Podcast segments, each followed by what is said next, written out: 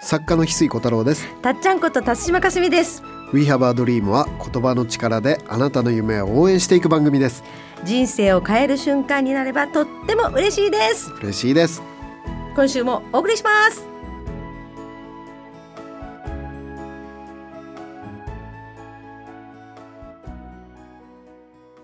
翡翠さん今日の名言は何ですか？今日の名言はですねあの僕は「星降る夜に」っていう歌のですね、作詞させてもらったんですね、ギアセカンドさんっていうアーティストさんに、まあ、詩を提供させていただいて「星降る夜に」っていう、あの歌なんですが、はい。その歌詞をね今日一部朗読させていただこうと思います。はい。でこれね、あのーまあすごい光栄なことにその、あのー作詞の仕事ってすごく嬉しくて、うんうん。まあ、僕は音楽好きなので、ん。あの言葉が歌になると、うん。翼をがあ生えて言葉が飛んでってる感じでうん。聞こえるのね。うん。すごい。自分の作った言葉はい。言葉がこんなに喜んで、羽生えて世界中に飛んでってるみたいなイメージになって、ん。でギアセカンドさんの歌声って本当に美しくて、でもまだその正式なコラボっていうのをは一度もしたことがないのね。え？あの意外とそうそうそう。はいはい。正式な、まあ、一緒の、うん。そのライブは聴かせてもらったことあるんだけど、うんうん。コラボっていうのは一度もさせてもらったことがはい。まあラジオにね、うんうん。出ていただいたりはい。出させてもらったりってことはあるんだけど、そのイベントとしてコラボっていう形は、うん。そのなくて、はい。その一方的に聞かせていただくっていう形はあるんだけど、うん今回ね、はい。星降る夜に、うんまさに七夕にですね、はいその七夕とちょっとだけ早いんだけど、うん。7月の何日だっけね？ね二日ですね。7月2日にですね、なんとギアセカンドさんとコラボレーションでですね、うんうわその七夕ナイトをですね、はい。まあよしく願いが叶う、うん。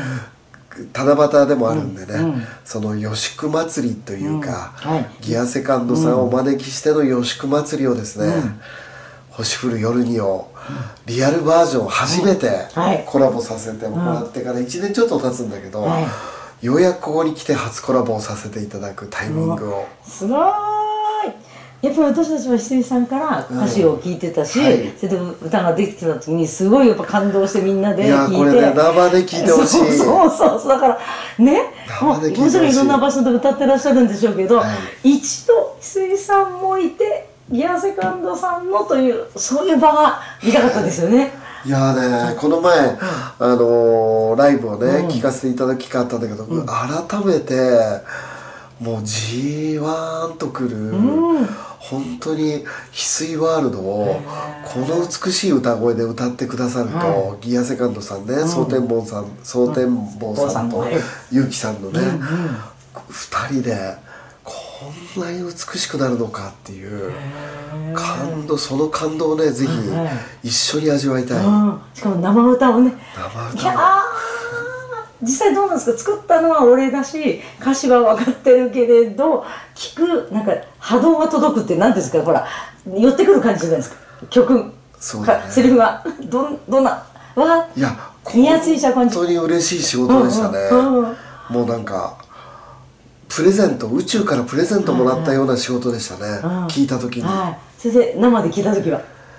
いや生で聞いた時はやばかったね。やばいやばいそうそうね。そうそれをみんなで体験したい。でた。またまね、はい。まだそのこういうお仕事が、その実現する前に、その結城さんがね、そはい。あのギアセカンドのうん。結城さんが、うん。あのたまたま妹さんから、うん。そのパッと開いたページに、人生のサインがあるよって言われて、お兄ちゃんやってみるって言うんで、うんうん。たまたま家の中にある本をパッと開いたらしいのね、うんうん。そしたら白紙だったらしいのねそのページが。あれ？そう。そこにメッセージが？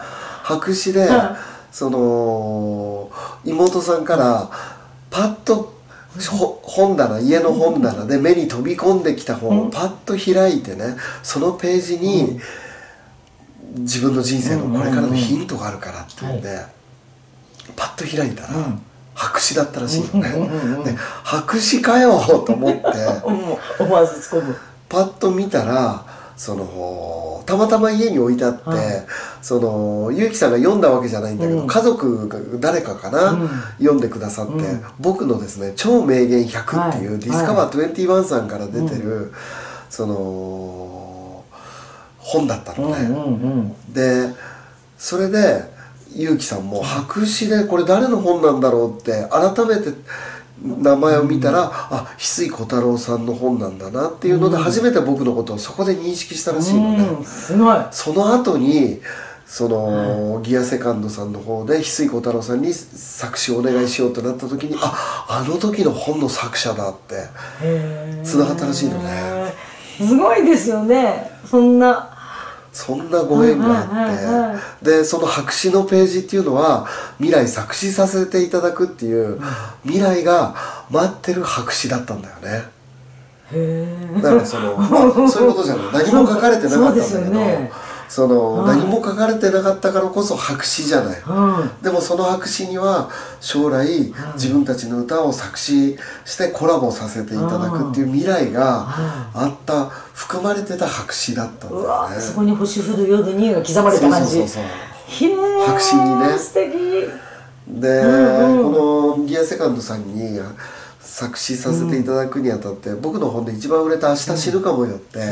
ラストメッセージが、うんうん未来のあなたからうん。エンプティチェアをしていただいて、あ自分のうん。エンプティチェアっていうのは向かいに椅子を置いて、うん。その椅子に未来の自分が座ってるとしてね、うん。その未来の自分からメッセージを受け取るっていうのがラストメッセージなんだよね、はい。だから最後は未来の自分からメッセージを受け取ってもらうっていうのがラストエンディングなんだけど、はい。それをねそのイメージで未来のあなたがうんうん。人生最後の日にね、はい。そのあなたに感謝をその、伝えに来るっていう。う、んうん。不思議な未来の自分が、どね。そうそうそう、んん未来の自分が今の自分はにい。感謝のメッセージを伝えに来るっていう、そういう設定で作詞させてもらってだから「明日死ぬかもよ」のラストメッセージを、うん。まあ、歌にした感じなのね僕としてはね。へでそれをね、うん。まあ、今日最後に読ませてもらおうと思うんだけど「はい。ごめんねびっくりさせて。僕は未来から来た君だよ。星が歌うように降る日。君は最後の日を迎える。その日から来たんだ。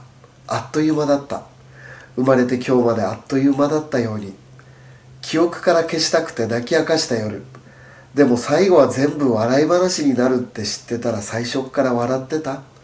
だって星降る日君は笑ってるんだよ。雨の日も風の日も全部あってマイストーリー。